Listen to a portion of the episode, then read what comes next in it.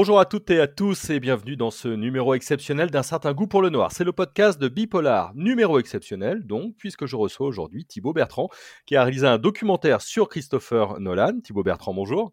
Bonjour. Votre documentaire sera diffusé ce samedi sur Canal Plus euh, à 20h. Il s'appelle Apocalypse Nolan. Qu'est-ce qui vous a donné envie de le réaliser?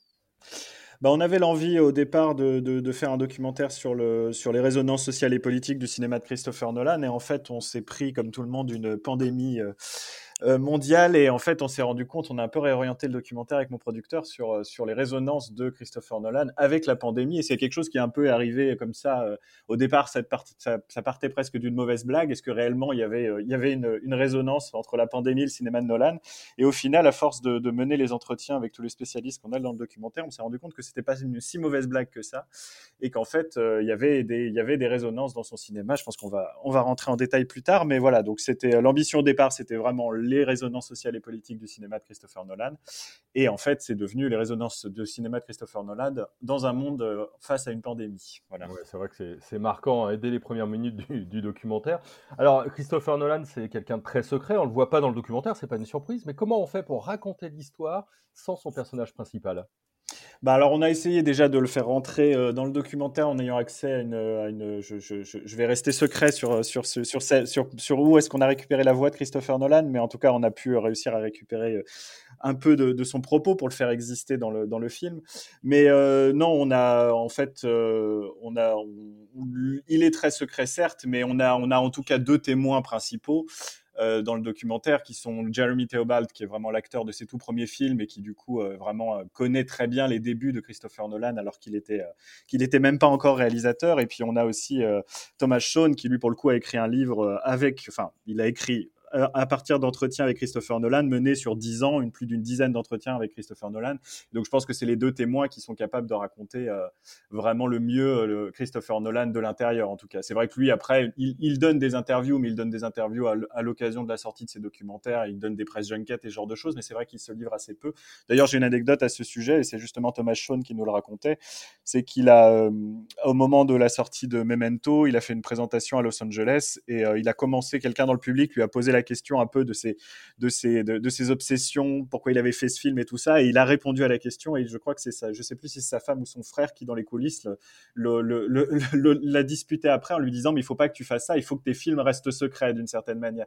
Et donc, je pense que ça, ça montre un peu le personnage qu'il est. Je pense qu'il est. Ses films sont complexes. Et si ces films euh, attirent autant les fans et euh, les fans ont envie de les décrypter, comme la, signification de la toupie de, à la fin d'Inception, c'est aussi parce que lui a, a pris le parti d'être très secret aussi. Je pense que les deux ensemble. Ouais, c'est vrai qu'il y, a un vrai, il y a un véritable écho. Euh, dans votre documentaire, vous parlez de toutes ces obsessions, en, en tout cas ces grandes thématiques, hein, le temps, les sciences, l'écologie. C'est quoi pour vous la facette qui semble la plus importante à vos yeux? Ah bah, je pense, euh, je pense vraiment que le temps, c'est quelque chose qui est, c'est vraiment la, partie, la, partie centrale de son cinéma, puisque c'est vraiment ce qu'il a dès le début, et c'est ça qui est assez marrant d'ailleurs, c'est que dès son premier long métrage, Following, il y a déjà cette, euh, cette volonté de casser la, la, la temporalité traditionnelle d'un film, d'essayer de raconter l'histoire euh, selon différentes chronologies qui se mêlent, temporalités qui se mêlent, et c'est quelque chose qu'il a essayé de perfectionner. Je pense, pour revenir à la première question sur pourquoi on a voulu le faire ce documentaire maintenant, je pense que Tenet est un peu le le, point, la, fin d'une certaine manière de ce travail-là, puisque après avoir mélangé le temps, il en est arrivé à le retourner. Et au final, est-ce qu'on peut aller plus loin que le retourner? Je pense qu'il y a toute une nouvelle phase de la carrière de Christopher Nolan qui s'ouvre d'une certaine manière, puisque pour moi, c'est un peu ce qui m'a marqué en regardant Tenet. J'avais l'impression qu'il est allé un peu au bout de cette idée sur le temps. Et bon, voilà, il aura sûrement une autre manière de le mettre, en scène le temps. Mais je pense que c'est vraiment l'obsession principale de, son cinéma, et c'est ça qui en fait une, une figure singulière à Hollywood, puisqu'il est, on peut dire que c'est un réalisateur de blockbuster, mais un réalisateur de films d'auteur blockbuster d'une certaine manière. Il y, a, très peu de cinéastes comme lui qui déjà écrivent et réalisent, qui écrivent ces scénarios en partie ou en entier. Et euh, c'est pas le cas de, c'était même pas le cas de Kubrick. On, compare souvent Nolan à Kubrick, mais c'est pas le cas de Kubrick. Kubrick n'écrivait pas ses scénarios et qui en plus peut travailler une obsession qui est une obsession de l'ordre du théorique, qui est une obsession intellectuelle en fait au final, qui est pas juste une obsession visuelle ou, quelque chose qui est, c'est vraiment quelque chose qui travaille même l'idée de cinéma en fait. Et c'est ça qui est assez fascinant dans le cadre d'un blockbuster. Tenet a quand même coûté 250 euh, millions de dollars. Donc pouvoir réussir à travailler ce type d'obsession dans un film euh, aussi, aussi gros budget, je pense que c'est vraiment ce qui en fait sa, sa singularité à Hollywood. Ouais, parce que vous, vous avez déjà travaillé, vous avez fait un précédent documentaire sur, euh, sur Hollywood. C'est vraiment un personnage à part, quoi. Bah, il a, oui, oui, il, est, c'est assez difficile de. Déjà, il a, il a une, une liberté réelle. Alors, euh, je ne sais pas quelle sera sa liberté à partir de maintenant, puisque sa liberté venait aussi de la, de la relation de confiance qu'il avait avec Warner Bros, qui est quand même la major. Warner Bros, c'est quand même la major qui, qui travaille de façon euh, répétée avec les mêmes cinéastes. C'est eux qui ont supporté toute la carrière des, des et ce genre de, ce genre de, de, de, de cinéastes un peu avec une, vraie, une vraie vision d'une certaine manière. Donc ça, c'est vraiment sa singularité. Après, on pourrait, voilà, on pourrait imaginer qu'il a une forme de liberté un peu comme la Tarantino, mais Tarantino est dans un spectre beaucoup plus indépendant, c'est pas les mêmes types de mm. budgets, c'est pas les mêmes types de production. Donc oui, il, a, il, a, vraiment une place à part. Je pense que sa place à part, elle, est dans sa liberté et dans son et dans et dans, dans, dans, sa volonté de travailler toujours les mêmes thèmes qui normalement ne sont pas compatibles d'habitude à Hollywood avec des budgets aussi importants d'une certaine manière. Mm. Euh, si, si, on reparle un peu des, des thématiques, euh, on parlait du temps, et le temps finalement c'est aussi l'interrogation sur la réalité qui, qui traverse un petit peu ces films. Oui, oui, euh, c'est pour ça on l'a un peu lié dans le documentaire de la même manière euh, euh, en, suivant ce que nous raconte Thomas Shawn. Mais c'est vrai que Thomas Shawn lit le, temps avec aussi une obsession de Nolan qui est cette, idée d'être toujours étranger dans le lieu où on est, cette, notion plus générale de désorientation, alors qui est très claire dès Memento, où là c'est quasiment la matière même du film. Et Thomas Shawn, sans déflorer un peu le documentaire, mais Thomas, Shawn nous, nous, ça à son enfance qui, s'est passé entre, entre l'Angleterre et les, et les États-Unis, entre Chicago et Londres, euh, où c'est euh, voilà, c'est il, est il est euh, américano-britannique et donc il a cette cette enfance transatlantique et donc du coup quand il revient dans sa chambre, il, il est un peu perdu. Il a il a toujours voulu cultiver cette idée du cette idée d'être étranger dans les lieux qu'on connaît. Et je pense que ça c'est quelque chose qu'on voit et qu'on essaye de, de, montrer dans le documentaire et qu'on essaie même de travailler en ayant filmé des lieux et en essayant de travailler la matière de ces lieux-là. C'est que les lieux ressemble à ce qu'on connaît, mais ne ressemble jamais à ce qu'on connaît. Il y a une dimension, en fait, euh, est un peu comparé à un film de James Bond, et, il a raison, parce que c'est il, c'est un grand fan des films de James Bond, Christopher Nolan, mais parce qu'il y a tous ces lieux du monde, il a cette capacité à avoir un cast international et des lieux de tournage incroyables dans n'importe quelle période, mais dans n'importe quel endroit du monde, pardon, mais en même temps, ça ressemble jamais réellement à ce qu'on est. Ça ressemble qu'à un film de Christopher Nolan. Donc cette désorientation permanente dans le monde, c'est vraiment aussi un de ces thèmes, un des thèmes fascinants. Et ça questionne réellement, clairement notre rapport à la réalité. Mmh. Alors évidemment, vous l'avez dit en, entrée, euh, mais c'est vrai qu'au-delà de ça, là, on a une vision un peu intellectuelle, euh, mais il y a des questions euh, d'écologie, il y a le, rapport au numérique, il y a un rapport aussi politique. parfois, est-ce que c'est un cinéaste engagé? Alors c'est très particulier cette, cette notion de cette notion de, de, de, de... bon déjà il y a, y a, de toute façon quelque chose qui est très clair à Hollywood et ça j'ai pu le voir dans d'autres documentaires. C'est vrai que dire être cinéaste politique à Hollywood c'est quelque chose qu'on ne dit pas. Euh, c'est quelque chose euh, du point de vue américain c'est quand même on est quand même souvent vu quand on est engagé ou politique on est ça, a tendance à amoindrir la portée poétique et la portée euh, artistique des films ce qui est pas vraiment le cas en France mais aux États-Unis c'est assez clair. Donc lui clairement dit bien évidemment toujours en interview que ces films ne pas politiques. Ce qui, en regardant les Batman, particulièrement les trois Batman, est quand même réellement pour le coup euh, un peu, un peu quelque chose de, vraiment faux, puisque la matière même des Batman est de questionner ce qui fait société, ce qui fait justice, euh, enfin ce, genre de ce genre d'ambition, même si elles sont pas probablement à, rapprocher systématiquement de, de, de, lignes de partis politiques, euh, même si bon lui est, dit qu'il vote démocrate et ce genre de choses, mais pas, pas, très clairement dans un sens politique, dans un sens de parti. En tout cas, il travaille des choses qui sont politiques. Donc euh, après, l'autre connotation qui vient plus clairement, c'est celle de, c'est celle de, enfin l'autre thème qui vient plus clairement, c'est celui de l'écologie. Alors là, pour le coup, Interstellar est vraiment le, est vraiment le, le, le film qui, qui, parle vraiment d'écologie. Je sais pas jusqu'à quel stade. Euh, Interstellar parle d'écologie parce que l'écologie intéresse Christopher Nolan. Je pense que que c'est un thème. En fait, je pense que il y a eu toute cette volonté petit à petit dans ces films de travailler des thématiques de plus en plus larges pour en, arriver à travailler le, destin de l'humanité globale. Au départ, on s'attache à quelques personnages, à la fin, on travaille le destin de l'humanité dans Tenet, Interstellar, et même dans Dunkerque, puisqu'on parle d'une guerre mondiale.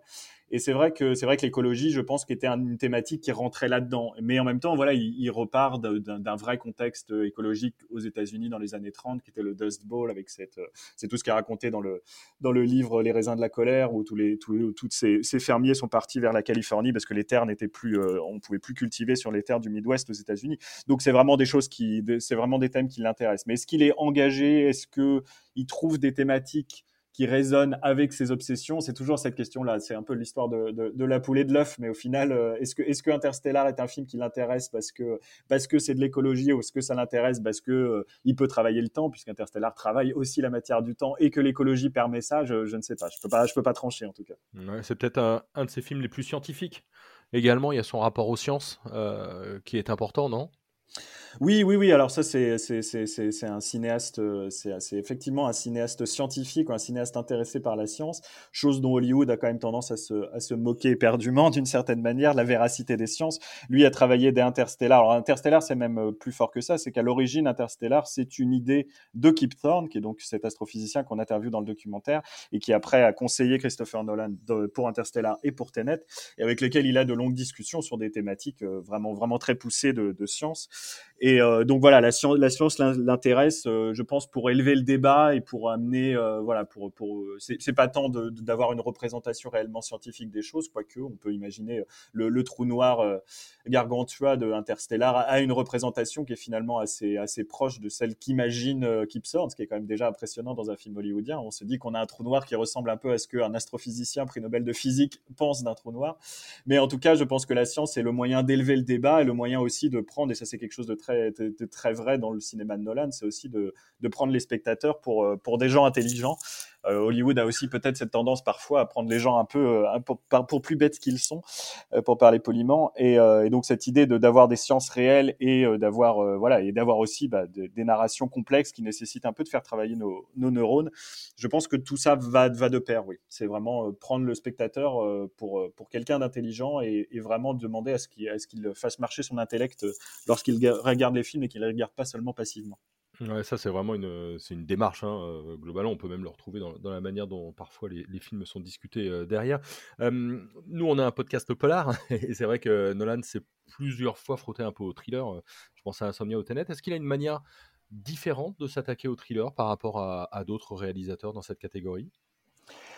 Bah alors c'est oui il a enfin il a travaillé ce qui est bien avec Christopher Nolan c'est qu'au final il a quasiment travaillé tous les thèmes tous les grands tous les grands types de films. Donc en fait au final il s'est frotté au polar je pense comme il s'est frotté à la science-fiction comme il s'est frotté à pour le polar euh, particulièrement euh, les deux premiers films, euh, moi j'ai tendance, Insomnia est un film que j'aime beaucoup, mais j'ai tendance un peu à l'écarter du cinéma de Christopher Nolan dans le sens où c'est un remake et c'est aussi le seul film qu'il n'a pas écrit.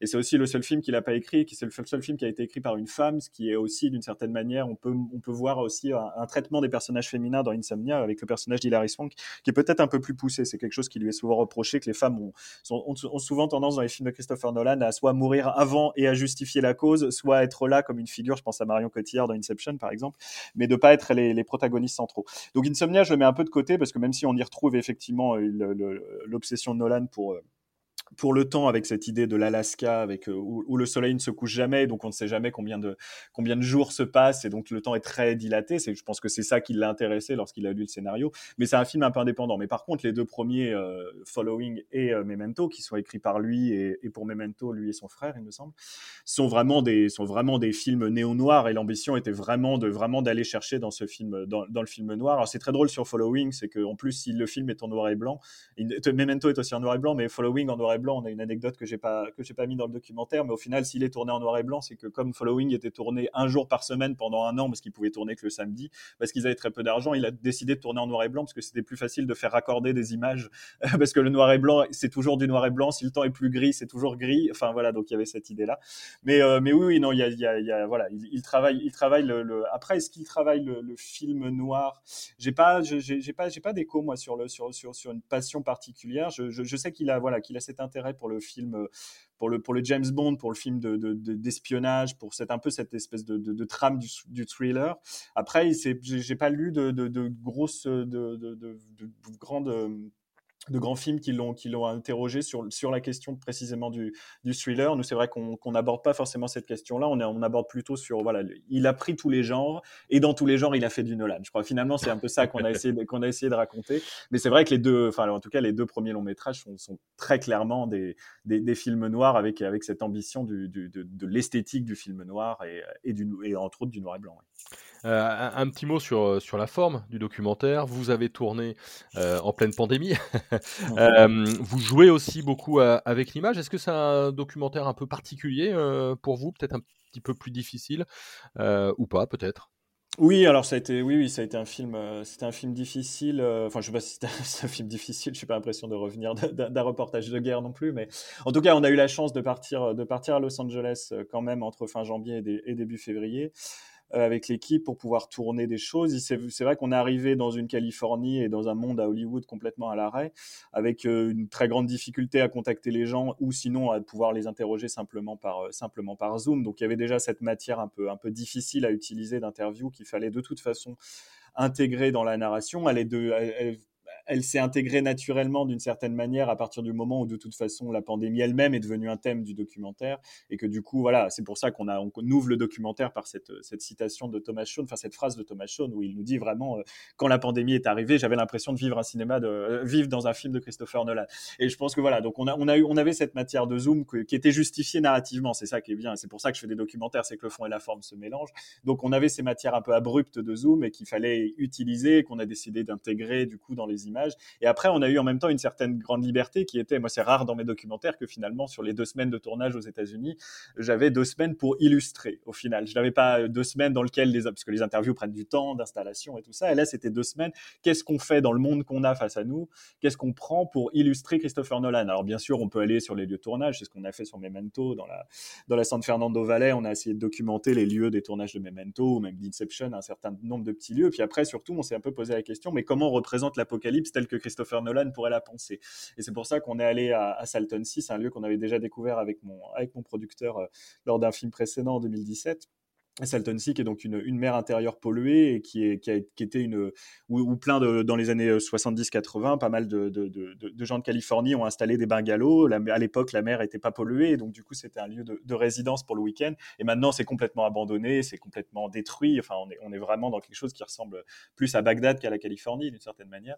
Et donc ça, on s'est rendu compte que c'était un lieu vraiment qui, qui pouvait illustrer ce qu'on voulait dire et qui était un lieu sur lequel on pouvait revenir et qu'on pouvait après essayer d'illustrer, puis qui avait une, une vraie une vraie, une vraie euh, résonance, puisque là, pour le coup, c'est aussi un désastre écologique qui a amené à ce que ce lieu soit, soit détruit. Et ensuite, après, on a, on a, on a joué de manière un peu plus euh, avec, euh, avec le, type d'image de Christopher Nolan pour, faire pour essayer de faire à notre échelle du Christopher Nolan, en travaillant sur les plans miroirs, en travaillant sur, euh, sur, sur, des plans inversés, des choses qu'il fait dans Tenet, qui sont un peu des trucs en fait au final, qui sont des choses finalement assez simples, mais qui a quelque chose grâce à la matière du cinéma, qui a quelque chose un peu, euh, voilà, le moindre ralenti inversé, on a des gouttes d'eau qui remontent comme ça. C'est des choses qui sont très simples et d'un seul coup qui prennent dans le cadre d'un film une, une, une, dimension poétique et une dimension spectaculaire d'une certaine manière qui fonctionne bien. Et ça, pour le coup, c'est très, c'est très en accord, en, accord avec Christopher Nolan qui aime faire les trucs dans sa caméra et qui est vraiment pas quelqu'un euh, très fan des fonds verts et de ce, genre d'effets spéciaux euh, et recomposés en 3D. Un grand merci à vous, Apocalypse Nolan. Ce sera donc